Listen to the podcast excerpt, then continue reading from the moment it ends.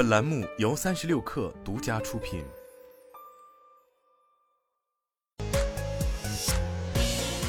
网罗新商业领域全天最热消息，欢迎收听快讯不联播，我是金盛。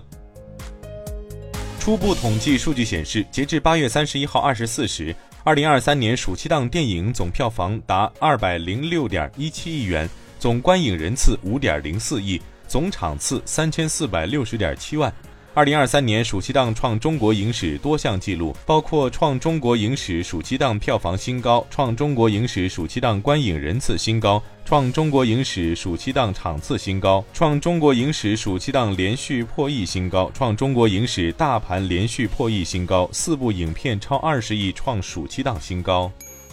魏小李披露八月交付数据，理想汽车八月共交付新车三万四千九百一十四辆，同比增长百分之六百六十三点八。未来汽车八月交付新车一万九千三百二十九辆，同比增长百分之八十一。小鹏汽车八月共交付新车一万三千六百九十辆，同比增长百分之四十三。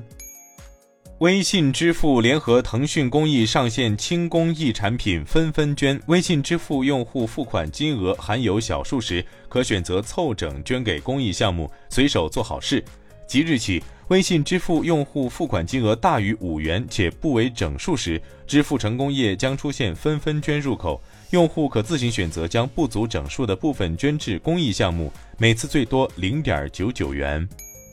滴滴升级了学生用户权益，符合要求的高校学生在滴滴出行 App 进行学生认证后，便可获得最高百元优惠券包，并可享受滴滴网约车、单车、电单车、租车、公交、地铁等多种出行服务的专属权益。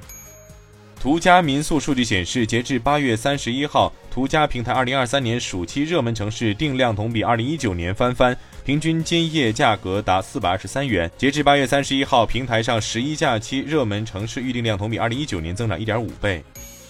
不在改款预售前下定金购买老款 Model 三，没有提车而选择等待改款的消费者，在今天接到特斯拉销售人员的通知，在新款车型上没有三千五百元的引荐奖励。特斯拉也不支持订单直接转新款，因此他们需要先取消原订单，重新下单才能购买新款 Model 3。亚马逊和加拿大电商 Shopify 达成一项协议，允许其商家使用亚马逊的物流网络。这两家公司表示，亚马逊的 Buy with Prime 服务将很快成为 Shopify 在美国的商家可以使用的工具之一。